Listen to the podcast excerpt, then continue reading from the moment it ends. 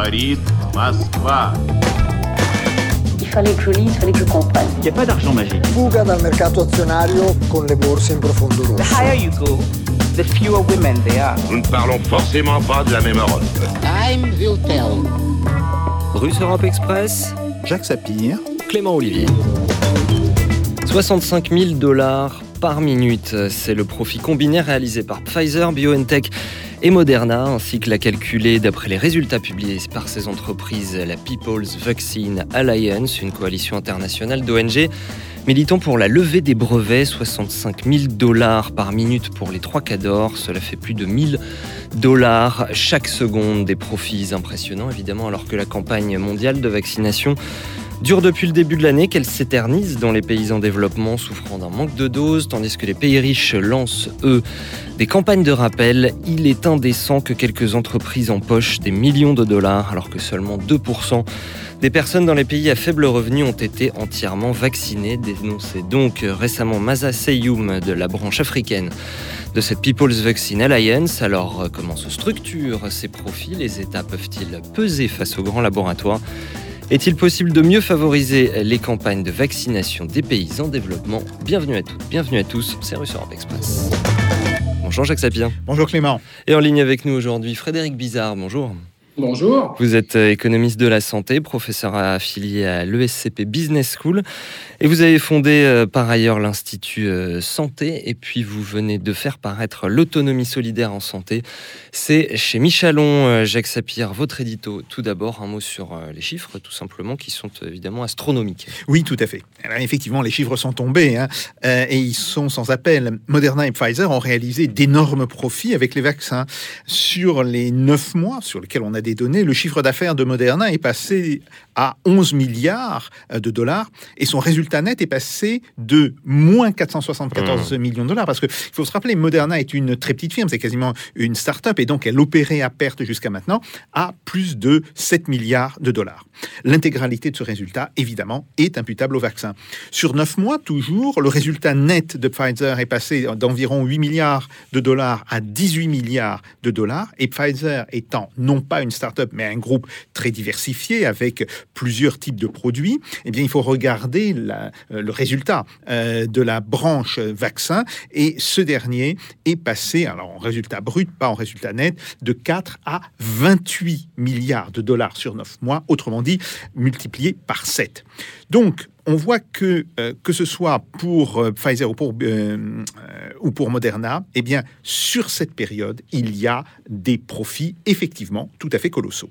À l'inverse, AstraZeneca et Johnson Johnson préfèrent vendre à prix coûtant, Jacques Sapien. Oui, effectivement. Alors, on notera que dans le même temps, Johnson Johnson, qui produit donc le, le vaccin qui s'appelle le, le Janssen, comme AstraZeneca, ont choisi d'offrir leur vaccin à prix coûtant. Alors, c'est probablement le fait d'une stratégie de long terme qui vise justement à améliorer euh, leur image de marque. Il en a résulté que euh, Johnson Johnson a réalisé un chiffre d'affaires de seulement euh, 766 millions de dollars euh, sur 9 mois pour son vaccin. Et on peut noter que cela ne représente qu'une très faible fraction de son chiffre d'affaires, parce que le portefeuille justement de Johnson Johnson est extrêmement diversifié euh, en termes de produits. De même, sur 12 mois, AstraZeneca a réalisé un petit peu plus de 2,2 milliards de dollars de chiffre d'affaires euh, sur son vaccin. Mais euh, il faut toujours rappeler, là, le vaccin est vendu prix coûtant. Notons enfin que Pfizer et Moderna n'auraient probablement pas réalisé euh, les mêmes profits euh, si, euh, en particulier en Europe, l'Union européenne s'était ouverte à d'autres vaccins comme le vaccin Sinopharm ou le Sputnik V. Tout ceci repose en tout cas la question du rapport entre puissance publique et géant privé, Jacques Sapien. Oui, oui, Et- mais simplement ces rapports-là deviennent un petit peu plus complexes parce que s'il faut évidemment éviter que les États euh, ne soient abusés par des prix exorbitants, Mhm. notamment quand ils ont financé une partie des recherches, il faut rappeler que dans une situation de crise sanitaire où l'économie était quand même à l'arrêt. Il faut d'abord assurer un approvisionnement rapide en vaccins plutôt que de s'assurer évidemment de l'équilibre des finances publiques ou du juste prix euh, du produit. De fait, si payer des prix élevés et donc assurer évidemment des marges au laboratoire à court terme permet de rapidement vacciner la population et donc de faire redémarrer euh, dans ces conditions-là euh, le système économique, eh bien peut-être que le prix en vaut la peine. Le développement de ces vaccins a été, il faut le bien le dire, plus rapide que ce qui avait été initialement prévu. Et sans eux, dans quelle situation serait-on euh, à l'heure actuelle? Surtout que nous sommes confrontés à un variant qui est beaucoup plus contagieux que le variant d'origine, probablement euh, entre 2,5 et, et 3 fois plus. Donc, nous serions très probablement à nouveau confrontés à un confinement général de la population, avec ce qui implique évidemment euh, un arrêt de l'activité. Donc, il n'est pas si illégitime que cela de rémunérer les firmes qui sont parvenues, certes avec des appuis euh, du secteur public, à un tel résultat qui était objectivement très inespéré l'année dernière. Euh, mais euh, cette question n'épuise pas pour autant euh, celle de savoir ce que peuvent faire les États face à cela. Non, évidemment. Mais alors, il faut considérer la réalité du marché des vaccins. Et il faut rappeler ici qu'il s'agit d'un marché qui est très concentré. Les capacités de fabrication, surtout pour les vaccins spécifiques qui ont été euh, conçus pour lutter contre la Covid sont loin d'être maîtrisés par euh, toutes les firmes. Ce ne sont ni les mêmes procédés de fabrication, ni les mêmes usines que pour des médicaments traditionnels. Euh, la mise en commun des brevets serait alors loin d'être une solution miracle. Les États et la France en particulier, apparaissent de toutes les manières très contraints par le fait que le développement et surtout la fabrication sont réalisés par des firmes privées et des firmes étrangères. Alors quand l'État est avant tout un client dans une situation où il a une capacité de négociation euh, finalement très limitée et où l'approvisionnement est euh, en concurrence avec d'autres États, en réalité, qui sont dans la même situation que lui, eh bien, on voit très bien que les firmes sont dans une capacité à imposer leur prix. La véritable réponse se trouve sans doute à la fois euh, dans le développement d'une capacité de production, d'abord d'une capacité de recherche évidemment, et après d'une capacité de production à l'échelle française ou à l'échelle européenne, mais aussi euh, dans la création d'une fiscalité exceptionnelle à l'image de ce qui avait été pratiqué après la guerre de 1914-1918, où là encore, certains industriels avaient réalisé des profits tout à fait gigantesques euh, du fait de la guerre, et une partie de ces profits avait été tout simplement euh, arasée par des taxes particulières. Voilà des questions euh, évidemment auxquelles on, va venir euh, avec vous, euh, Frédéric Bizarre. Une question peut-être un petit peu générale d'abord sur, sur ces profits astronomiques qu'a commenté Jacques Sapir. Est-ce que vous seriez d'accord pour distinguer trois problématiques posées par ces chiffres? D'une part, une question d'acceptabilité ou de, de légitimité de de ces profits privés euh, alors qu'ils ont largement bénéficié d'aides publiques. Euh, deuxièmement, euh, la question de savoir si eh bien, ces, doses sont essentiellement vendues aux pays riches et défavorisent les, pays pauvres qui ont le plus grand mal à, assurer une, campagne. Et puis troisièmement, de façon peut-être presque politique, que c'est le, niveau de ces profits finissent malheureusement par apporter de l'eau au moulin des discours anti-vaccins. Est-ce que ce serait pas quelque chose qu'on pourrait tout simplement neutraliser en agissant contre ça. C'est-à-dire si on faisait quelque chose contre ces profits, ça, ça couperait l'herbe sous le pied des gens qui disent tout ça, ça ne sert que à Big Pharma pour faire des profits. Bon, alors je crois qu'il y a d'abord, il y a pas mal de sujets dans, dans le sujet des, euh, des, des profits. Sûr. Bon, je, je pense qu'il faut euh, Jacques Sapir l'a souligné, euh, il, faut saluer la, formidable réussite, le formidable succès technologique qui ont été réalisés par, plusieurs de ces firmes, mais aussi par, par l'ensemble de la communauté des chercheurs dans un certain nombre de pays qui travaillent depuis des années sur l'ingénierie du vivant, et là en particulier sur l'ARN messager, et qui ont permis l'impensable, ce qu'on n'avait jamais vu, c'est de développer des vaccins extrêmement efficaces euh, sur une période extraordinairement courte, moins d'un an pour développer un vaccin, c'est quelque chose qu'on n'avait euh, jamais vu, euh, et encore une fois, avec des, résultats probants. À, l'échelle de la collectivité, il faut voir que, prenez juste la France.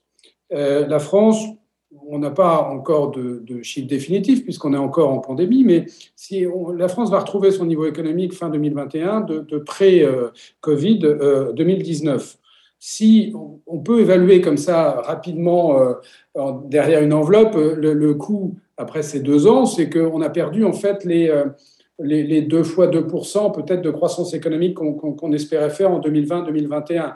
Donc 4 points de PIB, vous voyez, on a arrondissant à une centaine de milliards d'euros de pertes économiques. Il y a bien d'autres pertes sociales et autres à considérer. Mais, euh, donc là, vous avez une perte à peu près de 100 milliards. Hein, la France, c'est 3% du PIB mondial.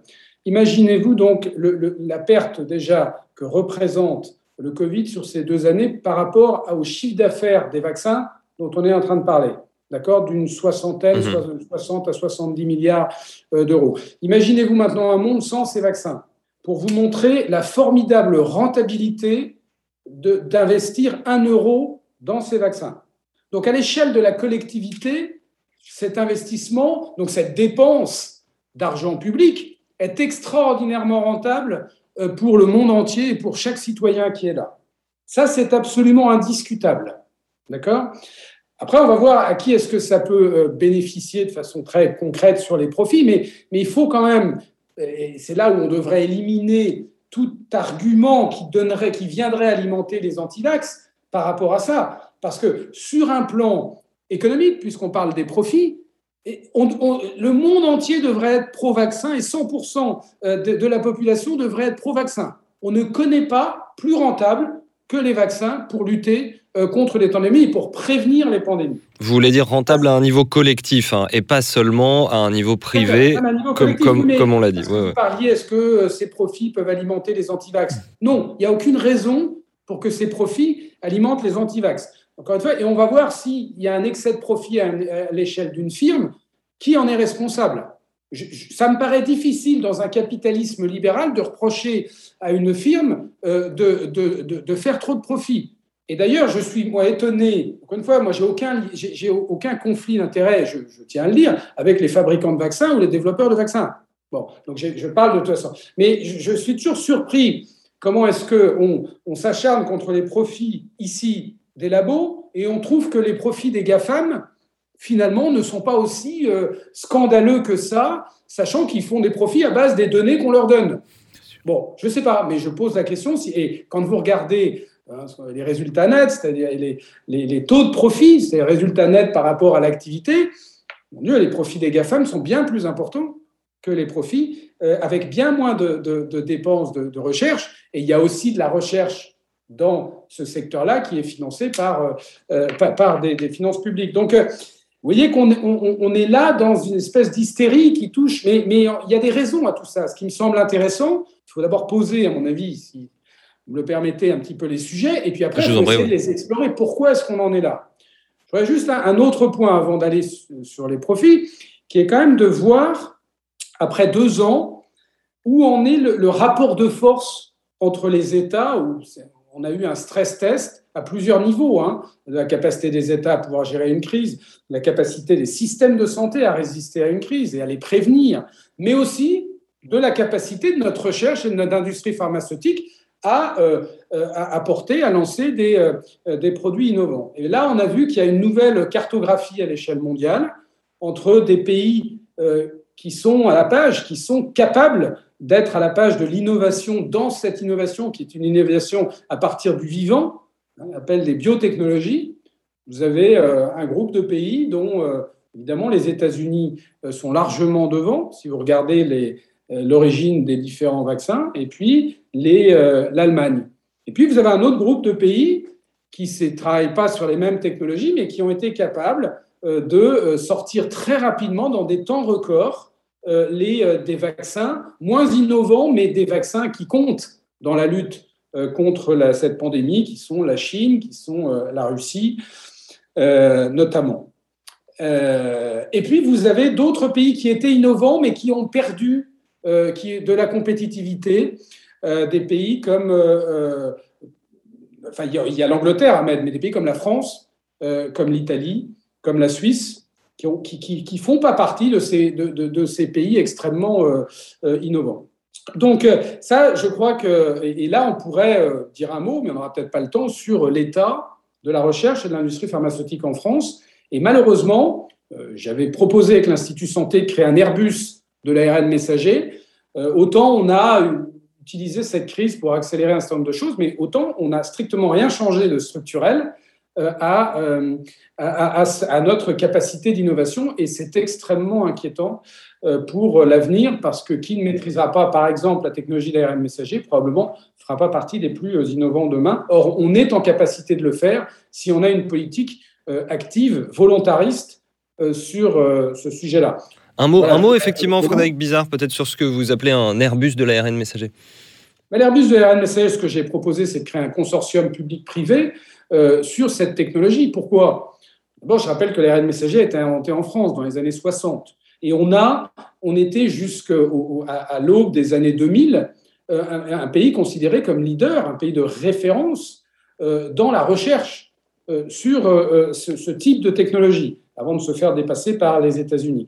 Et donc, c'est bien un manque de, de, vision politique, puisque, et un manque d'encouragement au développement de, ces politiques de recherche. Hein. Je rappelle qu'on est à peu près à 2,2% de PIB d'investissement dans, la recherche en France, là où on, on devait être à 3% en, 2010. Donc on a stagné et la recherche médicale est exactement du même ordre, puisqu'on est passé de 3,5 milliards en 2010 d'investissement public dans la recherche à 2,5, là où les Allemands sont passés de 3 milliards à plus de 6 milliards. Bon, alors tout n'est pas qu'une question budgétaire, mais il y a des effets de seuil euh, dans, dans, la recherche qui fait qu'à partir du moment où vous n'avez pas un, niveau d'investissement supérieur, vous le faites. Là, euh, on a l'opportunité de faire plusieurs choses, euh, d'accélérer notre recherche avec l'Institut Pasteur et d'autres sur ce segment-là.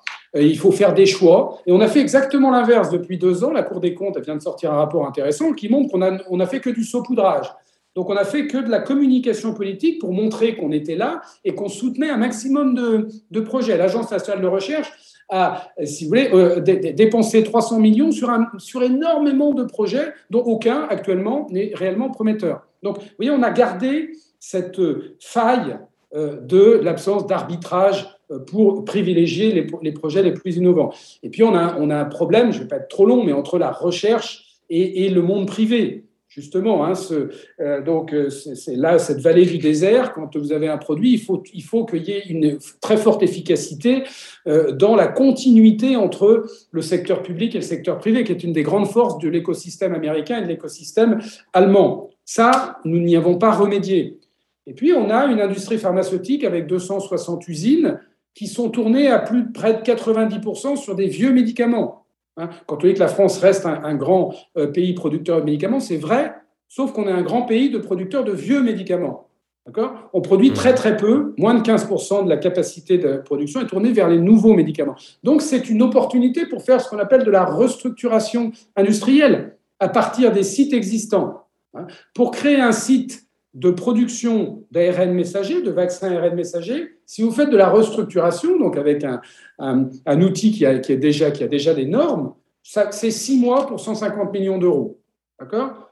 Et curieusement, pas réussi à intéresser l'État à lancer ça. Donc nous, sommes deux ans après cette crise, euh, à peu près au stade où nous étions deux ans avant, avec une incapacité d'être un acteur qui compte à la fois dans la recherche et dans la production. Parce qu'on va parler tout à l'heure de la licence obligatoire, de la session. absolument, on, va y revenir à, ce moment-là, Frédéric Bizarre. Une, euh, réaction d'abord de Jacques Sapien. Oui, et là, là, je suis entièrement d'accord avec euh, ce que vous venez de dire, Frédéric Bizarre.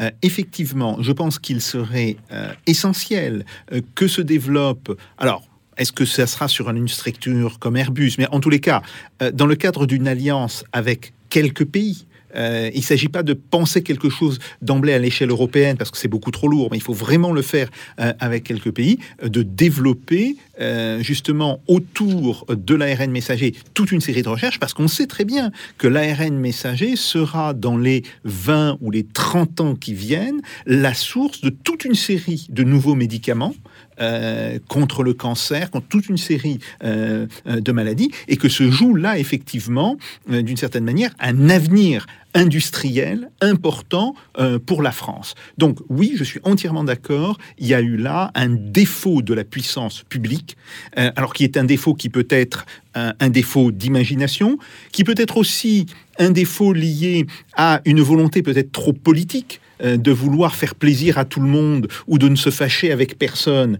Et ça conduit évidemment à ce que vous avez appelé le saupoudrage, mais il y a bien un défaut en termes de décision politique. Euh, Frédéric Bizarre, peut-être euh, pour rester un instant sur cette euh, question des profits, comment vous expliquez que AstraZeneca et Johnson Johnson, de leur côté, vendent à, prix coûtant? Est-ce que c'est vraiment juste pour l'image et miser sur des, profits futurs à plus long terme? Mais je pense que ça a été une stratégie. C'est très intéressant en termes de, cas économiques. Hein. Ça sera dans les écoles des cas économiques. Euh, euh, on ne va pas faire ici trop de. Bah oui, une entreprise qui se refuse un bénéfice immédiat, c'est étonnant. C'est quand même très intéressant parce que ceux qui ont voulu jouer euh, sur des prix euh, bas euh, pour maximiser les volumes et parce que ce n'étaient pas des acteurs très importants, en particulier AstraZeneca, qui voulaient, qui avaient comme stratégie en fait de mettre un pied sur ce marché qui n'était pas son, son, marché d'origine et donc qui était prêt à sacrifier ses, ses marges, ses profits euh, pour essayer vraiment d'être un acteur euh, important n'a pas eu euh, de n'a pas eu en tout cas ça n'a pas été un, succès. Alors il y a plusieurs facteurs à, ça. Il y a d'abord il y a un, facteur de, qualité des produits qui ont été, qui, qui, ont été, qui, ont été lancés, avec clairement un avantage. Au plus innovant, ce n'est pas, pas nouveau, hein, mais c'est quand même les, les, les plus, ceux qui ont pris le plus de risques avec des technologies nouvelles euh, et, dont d'ailleurs il faut bien se rappeler, hein, parce que avant l'ARN messager, on le connaît, on travaille dessus depuis 20 ans, mais on n'arrivait pas à le stabiliser suffisamment pour véritablement en faire un, produit euh, qui soit viable. Donc, et, plus grand monde n'y croyait. Hein, c'est l'acharnement de deux ou trois personnes euh, qui ont fait, qui ont, dont en Allemagne et aux États-Unis, qui ont permis de, sortir ce produit. Là aussi, y, a, derrière, il y a une aventure humaine une aventure entrepreneuriale qui a démarré avec, euh, et, qui, a, qui, a, permis ça. D'autres pays, euh, comme à travers leurs euh, entreprises, le, Royaume-Uni avec AstraZeneca ou la France avec Sanofi, ont préféré aller sur des terrains, des sentiers déjà connus, des sentiers battus, avec plus ou moins de succès. La France avec pas trop de succès, les États-Unis, le, Royaume-Uni, la Russie qui a, fait qui, a, qui, a réussi un, quelque chose d'assez remarquable. La Russie n'étant pas euh, un pays avec à la fois des capacités de production et, même si historiquement, hein, un pays qui a, qui a, été innovant dans un certain nombre de secteurs, mais en tout cas pas, pas forcément sur euh, ce secteur-là. Donc ça, c'est pour, pour la France, c'est quand même une, une claque diplomatique très importante. Hein, qu'on a, qu'on a essayé justement de, euh, de comme ça de, euh, de, de masquer, mais, mais on est le seul pays euh, du Conseil des sécurités des Nations Unies à ne pas, pas avoir sorti un vaccin. qu'on n'ait pas de sortie de vaccin. Ça, ne répond pas à mes questions de pourquoi est-ce qu'ils refusent, ils renoncent à des profits immédiats à AstraZeneca et Johnson Johnson. AstraZeneca, c'est une stratégie commerciale qu'ils ont eue pour essayer de prendre un maximum de parts de marché. Bon. mais ça, manifestement, si vous voulez, les, les négocier. Il faut voir que vous êtes dans un marché euh, qui est, euh, euh, dont, les, dont les États sont les acheteurs. Quand même pas le mhm. cas. Et dont les États fixent les prix. Donc déjà, il faut voir que, et vous êtes dans un marché, en tout cas pour, dans ce cas-là, qui est ce qu'on appelle oligopolistique, c'est-à-dire avec peu de, peu de vendeurs. Donc par rapport à votre question, peut-être que je ne parlerai pas d'erreur de l'Union européenne, mais ce qui est détonnant au sein de l'Union européenne, c'est qu'on n'est pas encouragé d'avoir un maximum d'acteurs. D'accord? Euh, Même si vous avez, après, les, laissons les États euh, faire leur propre choix parmi, mais il est évident que pour être en, meilleur, avec un rapport de force meilleur pour négocier, sortir d'une situation oligopolistique qui est aujourd'hui un duopole. C'est-à-dire que vous avez réellement deux offreurs pour l'Union européenne. L'Union européenne s'est mise dans une situation où elle pouvait avoir euh, un certain nombre, plusieurs offreurs, mais elle a préféré euh, en préemptant quelque part euh, ce marché de, de, l'ADN, puisque euh, on a acheté préventivement 900 millions de doses à, Pfizer. Alors d'une part, on a asséché la capacité de Pfizer à pouvoir, et évidemment avec la bénédiction de Pfizer, puisqu'on achète au prix fort. Mais la stratégie du laboratoire pour se dédouaner d'être attaqué sur les prix forts, c'est de dire, mais moi, je, je ne vends au prix fort qu'à ceux qui sont en capacité d'acheter pour pouvoir vendre au prix coûtant à ceux qui n'ont pas la capacité euh, d'acheter. Mais comme vous avez une production insuffisante pour réellement vendre aux pays qui achètent au prix faible, ben, vous vous retrouvez avec euh, finalement un laboratoire qui est gagnant sur toute la ligne. Mais à qui la faute? Vous, trouvez effectivement que la, faute revient plus aux, États acheteurs qu'aux laboratoires qui sont vendeurs. Un, mot de Jacques Sapir, on a aussi une troisième catégorie dans, les producteurs de, vaccins qui sont le russe, le chinois, et puis des gens comme Cuba qui a développé mmh. plusieurs vaccins. comment ça se passe au niveau des, résultats, puisque notre sujet du jour est le, profil lié au, vaccin? Comment ça se passe à ce niveau-là chez ces acteurs-là? Alors, le vaccin Sinopharm est largement utilisé, d'ailleurs pas qu'en Chine. C'est un vaccin qui est assez utilisé, par exemple, en Amérique latine, au Moyen-Orient également. on n'a pas vraiment d'informations euh, complètes sur les bénéfices de la société. Donc ça, c'est un, un premier point. Euh, en ce qui concerne Sputnik V, là, on est avec une structure qui est intéressante, euh, mais qui n'est pas du tout la structure classique des laboratoires. On a un laboratoire de recherche qui produit le vaccin Sputnik V et qui est commercialisé non pas par ce laboratoire de recherche, mais par un fonds d'investissement qui appartient à l'État. Et ce fonds d'investissement a été immédiatement confronté au fait qu'il n'y avait pas en Russie des capacités de production suffisantes. Et donc, il a cherché à passer des alliances, à vendre en fait euh, la licence à d'autres pays et il y a réussi. Alors, les deux succès principaux, c'est l'Inde et la Corée. Et pour produire sur place. Hein, pour, produire sur place, avec dans le cas de l'Inde, un accord de rétrocession euh, des doses à la Russie. C'est grosso modo, euh, la société indienne a pris une licence pour produire 500 millions de doses en Inde, dont elle va rétrocéder, ou dont elle a déjà commencé à rétrocéder en réalité, 100 millions à la Russie au prix de 1,5 euh, dollars euh, la dose, parce qu'on sait que le, prix de production de Sputnik V est en fait extrêmement faible. Hmm. Après, le fonds d'investissement russe était tout à fait d'accord pour céder la licence, évidemment moyennant argent, mais dans, des conditions qui n'étaient pas euh, léonines euh, à d'autres pays. Mais par exemple, dans le cas de l'Algérie, l'Algérie a acheté assez tôt euh, cette licence. Elle, a dû acheter la licence au mois de mars ou début avril. Enfin, on en a parlé dès le mois de mars. Admettons que ça, a été fait début avril de cette année, de, de 2021. Normalement, les premières doses auraient dû sortir à la fin du mois de septembre ou au début du mois d'octobre, et visiblement, euh, ce n'est pas le cas.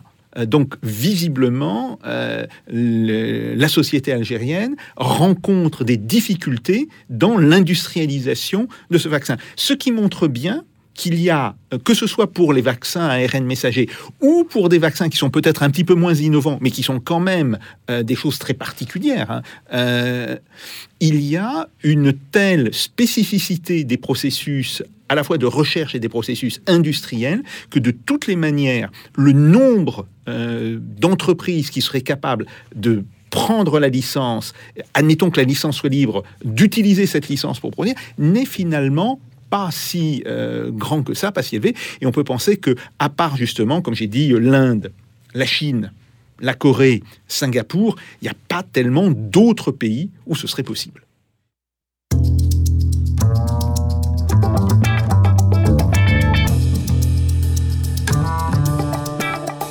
Russe Europe Express, Jacques Sapir, Clément Olivier.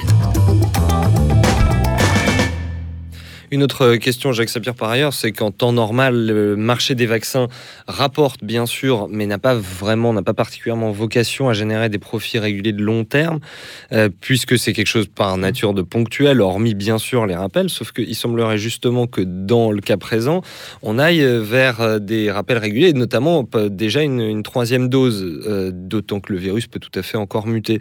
Est-ce que vous n'avez pas peur qu'on aille vers une espèce d'économie de rente pour ces groupes comme comme Pfizer, ce qui repose la, question de, des profits Alors, il y, a deux choses euh, dont il faut être conscient. premier, ce sont les volumes de production. Prenons par exemple pour le vaccin euh, diphtérie, tétanos, polio, hein, le, DTP.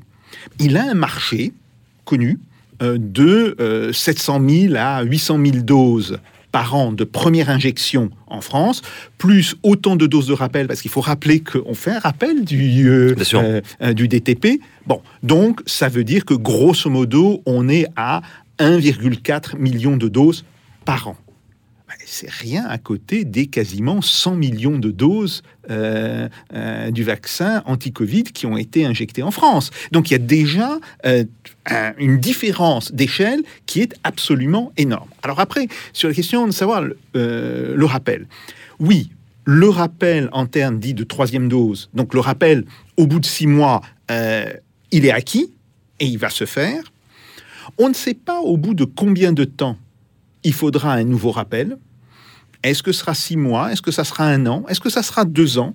Euh, il y a aujourd'hui euh, des choses euh, qui prouvent tout simplement que les scientifiques n'ont pas encore les données. Bien sûr, ce qui est normal, oui. Et il y aura probablement un cinquième rappel. Bon, tout ceci d'ailleurs se situe dans une logique assez simple. Hein. Donc, je vous rappelle, des vaccins très classiques comme le, comme le DTP, bah, ils demandent un premier rappel au bout d'un an, et puis je crois qu'il y a un rappel au bout de cinq ans. Puis il y a même après un dernier rappel euh, qui se fait au bout de 10 ou 15 ans. En tous les cas, pour le tétanos, il faut faire des rappels euh, tous les 10 ans. Donc, ce n'est pas quelque chose de nouveau ou d'étonnant euh, d'un point de vue médical. Après, compte tenu du volume global auquel on est, compte tenu surtout du fait qu'il y a eu un effet de, de, bloc, c'est-à-dire que on a euh, vacciné grosso modo 51 euh, euh, millions de, Français en quelques mois. Mmh. Donc, ce qui veut dire que quand on va faire le rappel, ben, il va encore falloir revacciner ces 21 millions de Français, ces 51 millions de Français en quelques mois. Bon. Et donc là, effectivement, se pose une question de savoir si on n'est pas face à un marché qui va être un marché captif, ce qui implique que les États vont, faire, vont devoir faire un choix. Est-ce que ils vont euh, choisir de se donner les moyens de produire euh, le vaccin, un petit peu, si vous voulez, comme bah, l'aspirine euh, Bayer, qui, au bout d'un temps, a été produit par d'autres fabricants, ou est-ce qu'ils vont se dire, bon, très bien, Pfizer ou Moderna va continuer à, nous vendre le vaccin, vont peut-être le faire en France, mais disons, va continuer à nous vendre le vaccin, mais à ce moment-là, on doit se mettre d'accord au niveau international pour une forme de taxation euh, des profits, de manière à ce que l'argent qui, a été avancé par les États, euh, lui aussi bénéficie de cette énorme rentabilité du vaccin. Donc moi je vois grosso modo euh, deux, types de, deux types de stratégies, et il n'est pas d'ailleurs exclu que ces deux stratégies se combinent parce que euh, on peut très bien imaginer des menaces de taxation euh, qui seraient extrêmement élevées, de manière à ce que euh, Pfizer et Moderna acceptent de coopérer dans la montée d'une industrie dans d'autres pays, de manière à ce que cette industrie soit aussi capable de produire le vaccin. Sauf que ce ne sont pas des entreprises françaises, comment on les taxe, Xavier alors voilà, c'est effectivement un problème au niveau international. et par exemple, l'État américain devrait euh, très logiquement, mmh. euh, les taxer, ne serait-ce que pour récupérer une partie des profits auxquels il a contribué en finançant cette recherche. La réponse de, Frédéric Bizin. Alors, d'abord, vous avez des organisations politiques qui sont différentes entre mmh. les, pays euh, qui ont été cités, entre un capitalisme d'État et un capitalisme libéral. Évidemment, il n'y a pas les mêmes usages du vaccin.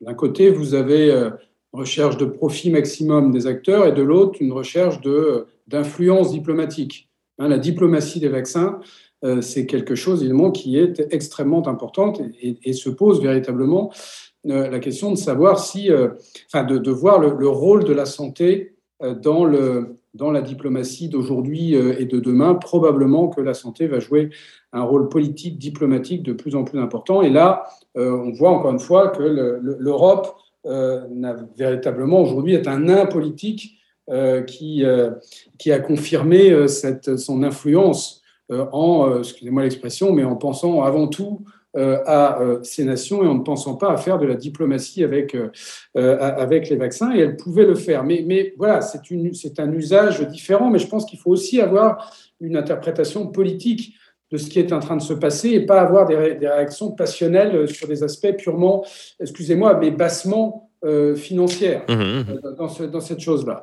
La deuxième chose concernant les, profits eux-mêmes. D'abord, il faut distinguer, ce qui est assez intéressant, c'est les profits en fait, de, de Moderna. Comme l'a dit Jacques, qui, sont, qui viennent intégralement, le compte d'exploitation de Moderna vient quasiment intégralement mmh. de son, de son vaccin euh, contre le Covid. Et là, on voit que Moderna, en tout cas sur les trois premiers euh, trimestres, a eu une rentabilité, euh, c'est vrai, hallucinante de son activité, puisque je, sur 11 milliards de, de, de, chiffre d'affaires, si ma mémoire est bonne, il y a à peu près 7, 7 milliards et demi de résultats nets. C'est-à-dire qu'on est à peu près à deux tiers de résultat net par rapport aux résultats. Ce qui est évidemment, là, là on est dans une, euh, qui n'est pas encore une rente, je vais venir sur votre mmh. expression de rente, qui est en effet importante, mais qui est, qui est un profit euh, tout à fait euh, hors norme. C'est un effet d'aubaine. Alors, est-ce qu'il est scandaleux à ce stade? Je ne suis pas sûr parce qu'il faut voir que depuis de nombreuses années, d'une douzaine d'années, Moderna n'a fait que des, des, pertes et, et, a investi à fond perdu avec un taux de risque. Donc moi, à ce stade, je ne suis pas choqué. Maintenant, euh, alors, juste un autre chose, Pfizer. Pfizer, c'est très différent. Euh, Pfizer est une, est, un, est une très grande entreprise mondialisée qui a, qui a eu le, le nez creux pour aller euh, contracter, nouer une licence de distribution à l'échelle mondiale avec BioNTech, et, donc qui a joué sur le bon cheval et qui partage son profit. Il ne faut pas oublier que quand vous regardez le profit issu euh, de la, même c'est plus compliqué parce qu'il n'y a pas de comptabilité analytique globale, mais on voit quand même le profit. Il faut le multiplier par deux puisque ce profil est partagé par avec euh, BioIntech. Bon, euh, ça c'est bon. Donc on, voit que là il y, a, des.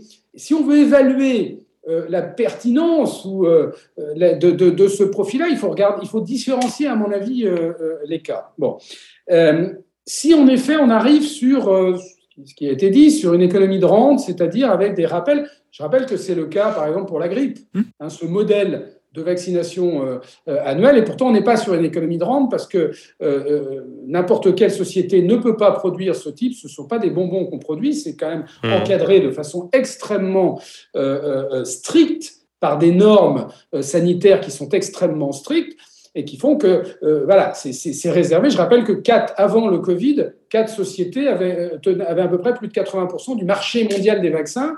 Euh, ça veut dire que avec parmi de très très nombreux laboratoires existants qui auraient pu investir sur ce marché. Donc ce n'était pas ce n'est pas un marché aussi lucratif qu'il ne l'est. on est dans une situation exceptionnelle aujourd'hui. Pourquoi est-ce qu'on a ce niveau-là de profit? Parce qu'on a des coûts de production qui sont faibles, y compris pour l'ARN messager, et des niveaux de prix qui, sont, euh, euh, qui ont été euh, fixés par les firmes. Hein, quand vous êtes dans un oligopole, Jacques connaît ça, vous êtes dans une situation ce qu'on appelle de, de, price maker et pas de price taker, c'est-à-dire que vous n'avez pas la concurrence qui permet d'avoir des prix qui s'ajustent en fonction de l'offre et de la demande. C'est celui qui offre qui fixe le prix. Sauf que vous êtes là dans un marché de la santé qui, normalement, euh, devrait, on devrait avoir des prix fixés par, encore une fois, les États. Et là, il y a une faiblesse de l'Union européenne et une habitude des États-Unis d'avoir des prix libres. Donc, ce, ne pas, ce n'est pas l'État, c'est une caractéristique du marché américain, c'est que ce sont les assureurs qui, pour la plupart du temps, fixent les prix. Donc, vous êtes dans un marché de prix libre. Mais l'Union européenne, et là, on peut être en effet surpris, en particulier dans la deuxième commande, a une, un pouvoir de négociation, en tout cas se montre avec une capacité de négociation qui n'est pas à la hauteur de la mutualisation. Vous faites référence au moment où les prix où Pfizer et Moderna ont monté leurs tarifs, hein, c'est ça C'est ça. Hmm. Donc euh, là, là, Alors, là, il y a, euh, voilà. Alors justement, justement à propos de prix euh, qui euh, crée évidemment des, difficultés pour les pays en développement à s'approvisionner en, vaccins et puisque vous avez employé le terme de, diplomatie, un mot peut-être sur le mécanisme Covax piloté par l'OMS et qui était censé, qui est censé toujours permettre à, quelques 92 pays en développement de recevoir des, des doses gratuitement. L'objectif de départ était d'arriver à un taux de vaccination de 20% dans les zones concernées avant la fin de l'année. Déjà 20%, on voit la, différence avec, euh, avec les taux qu'on a en Europe. Mais même cet objectif relativement modeste, en fait, il a lui-même été revu à la baisse. Euh, et actuellement, le nombre de doses qui a été distribué via COVAX, c'est à peu près 500, euh, un peu plus de 500 millions. Est-ce qu'on peut dire que c'est un échec, même si c'est naturellement mieux que rien? Et si c'est un échec, pourquoi, Frédéric Bizarre oui, oui, clairement, c'est un échec. Juste pour finir sur euh, mon, propos par rapport à l'Union européenne, c'est que là où il y a un manque de cohérence dans l'Union européenne, c'est que acheter à ce prix-là, donc acheter à un prix relativement élevé, ne pourrait s'expliquer que si l'Union européenne joue aussi un rôle pour garantir que les pays à revenus faibles et intermédiaires aient bien accès à ces vaccins. D'accord? Puisque vous pouvez payer cher justement pour des questions de euh, redistribution euh, par rapport aux pays. Or, nous n'avons dans nos négociations aucun engagement des laboratoires. Par exemple, on pourrait faire du 1 pour 1. D'accord? On pourrait dire, lorsque l'Union européenne achète une dose, il y a une dose qui, va, via COVAX notamment, mhm. aux pays en voie de développement. Ce qu'on n'a pas fait, au contraire. On a surtout essayé de garantir qu'on était bien parce que les, premiers, les, premiers, euh, les premiers acheteurs sont les premiers servis. Hein. c'est comme ça que c'est ce que disent les labos. Hein. Bon, donc euh, ça, donc, euh, voilà. Alors donc COVAX est un échec. Oui, pourquoi? Pour plusieurs raisons. La première, c'est ce que je vous ai dit là, c'est qu'en fait, il y a une réflexion qui est assez nationaliste entre chaque acheteur, qui est dire d'abord moi et puis après, si possible, les autres. Donc à partir du moment où il n'y a pas de, de, de, coopération entre les, acheteurs. Euh, lui, Covax, il est là juste pour euh, prendre, pour distribuer les doses dans les quelques 70 ou 90 pays à revenus euh, faibles et en développement. Il n'a pas d'autre pouvoir que ça. La deuxième raison, c'est que justement, bah, parce que ce, cette organisation-là n'a aucune, n'a aucun pouvoir politique et ne pèse pas politiquement, ni l'Organisation mondiale de la santé dans la distribution équitable des doses, puisque les 2 milliards 300 millions euh, de Pfizer ont été à près de 90% uniquement pour les pays riches. Et je ne vois pas très bien ce qui changerait d'ailleurs euh, dans, la, dans, dans 2021-2022, parce qu'encore une fois, c'est la situation euh, de l'oligopole qui fait qu'en fait, ben, il y, y, a des interactions stratégiques. Je rappelle que ce sont deux entités américaines et que de toute mhm. façon, ce n'est même pas de la collusion. Ce sont des interactions stratégiques entre ces firmes qui se jouent pas, non pas, qui se jouent non pas sur les prix, mais sur les quantités produites. Bon. Dernier point, est-ce que, attention aux idées simplistes, mais Jacques a dit l'essentiel euh, là-dessus, c'est que moi je serais le premier favorable à une licence d'office ou mhm. euh, à une. Si, si c'était, si on avait la garantie que ça changeait euh, radicalement la donne, mais en tout cas, pour il, il faut simplement rappeler ce que c'est. C'est-à-dire, c'est un mécanisme qui permet de déroger au, droit de propriété. Euh, il y a une procédure, des discussions qui sont en cours euh, depuis des mois à l'OMC, qui n'ont pas l'air d'avancer euh, vraiment. Mais la question, c'est donc de savoir si tant est que c'était possible de, de lever ces, ces, brevets. Vous nous dites qu'on ne serait pas vraiment en capacité de, de produire ces vaccins nous-mêmes, Frédéric. Non, mais encore une fois, ça a été dit parce que vous avez et pour la France serait capable de le produire. Hein. Je rappelle qu'aujourd'hui, vous pouvez le mhm. distribuer dans le monde entier, mais la France mhm. déjà ne joue pas son rôle, puisque nous, nous avons ce, savoir-faire. Bon. Mais, il y a très peu de pays qui ont ce savoir-faire, et, donc euh, vous aurez ce transfert de technologie est, beaucoup plus compliqué, et, clairement, les laboratoires n'ont pas intérêt à faciliter ce, ce jeu-là. Je rappelle que les mêmes laboratoires, quand ils sortent un antiviral, ce qui est le cas de Pfizer, a accepté le transfert de licence et, le, les deux antiviraux de Merck et de Pfizer vont être produits par des génériqueurs et vendus à des prix de générique euh, là dans les mois qui viennent. Donc, euh, euh, vous voyez que, voilà, encore une fois, enfin, je. Donc, donc comment casser l'oligopole Comment casser l'oligopole, Frédéric Bizarre On arrivera à la fin de cette émission. vos, vos, propositions. Si cette licence d'office, elle n'est pas si efficace que ça, comment on fait? Je pense qu'il clairement, il faut encourager la, concurrence et le lancement de, euh, de, nouveaux vaccins. Il y, a des, il y a des euh, vaccins qui sont en développement, des vaccins multivalents à base euh, d'ARN messager. L'histoire n'est pas finie, puisque si on veut mhm. éviter cette économie de rente, en effet, mais sur lequel il y a des solutions, Jacques a parlé, on peut très bien taxer cette, cette rente si ça devient véritablement une rente. Je considère que ce n'est pas encore le cas aujourd'hui, mais ça pourrait mhm. le devenir. Donc il faut encourager tous les pays qui le peuvent au lancement de nouveaux vaccins dans les, dans les, dans les mois qui viennent et on est loin de la fin du développement euh, euh, technologique euh, concernant le, ça. ça, ça me paraît une première chose. La deuxième chose, c'est qu'il faut améliorer notre, notre négociation, et, il y a une chose qui est très frappante dans le marché pharmaceutique mondial, c'est pas que la France, mais c'est l'opacité des négociations alors que vous avez de l'argent public. Je veux dire, le fait qu'on n'ait pas accès aux informations. Évidemment qu'il y a des informations qui sont euh, de nature secrète, mais enfin, mmh. allons, dans un contrat signé entre un État et un, et, un laboratoire, le, grand public, et croyez-moi, je pense que ça euh, baisserait euh, l'hystérie autour de tout ce qui concerne cette industrie pharmaceutique, la démocratie sanitaire et sociale devrait être bien davantage développée. C'est de l'argent public. On ne connaît pas le prix d'achat, par exemple, des antiviraux. Moi, c'est quand même quelque chose que je trouve assez étonnant et je pense que ça se retourne contre l'industrie pharmaceutique qui a une image extrêmement dégradée, en tout cas beaucoup, beaucoup trop dégradée par rapport à la valeur ajoutée de cette industrie. Jacques Sapir, un mot de conclusion. Oui, et, je crois qu'il y a effectivement un lien tout à fait net entre la constitution d'un pouvoir de négociation, qu'il soit au niveau de l'Union européenne ou qu'il soit au niveau de certains pays de l'Union européenne, euh, France, Allemagne, etc., et la constitution de capacités de production et de recherche euh, autonome. En fait, c'est effectivement euh, dans la mesure où nous serions capables mettons les choses au mieux, de constituer cette espèce d'Airbus euh, du médicament ou d'Airbus euh, de l'ARN en associant quelques firmes de, pays, par exemple France, Italie, Allemagne, Pays-Bas, les pouvoirs publics, donc de constituer cela euh, de développer euh, des vaccins de nouvelle génération, que nous aurions la capacité de faire pression sur euh, ce duopole de manière à lui faire baisser les prix. Et on voit bien là qu'il y a deux pôles qui doivent être tenus de manière égale.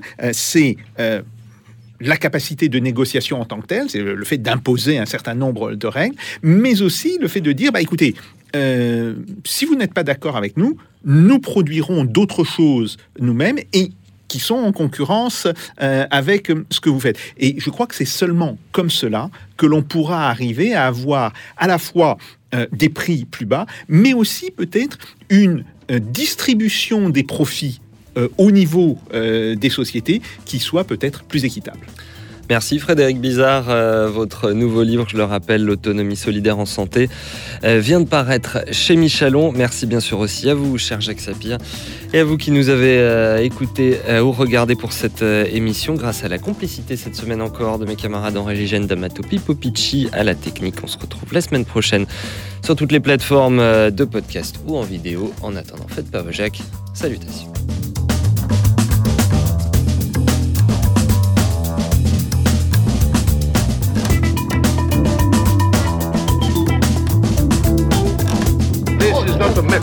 This is provocation. Let them do. No. No. No.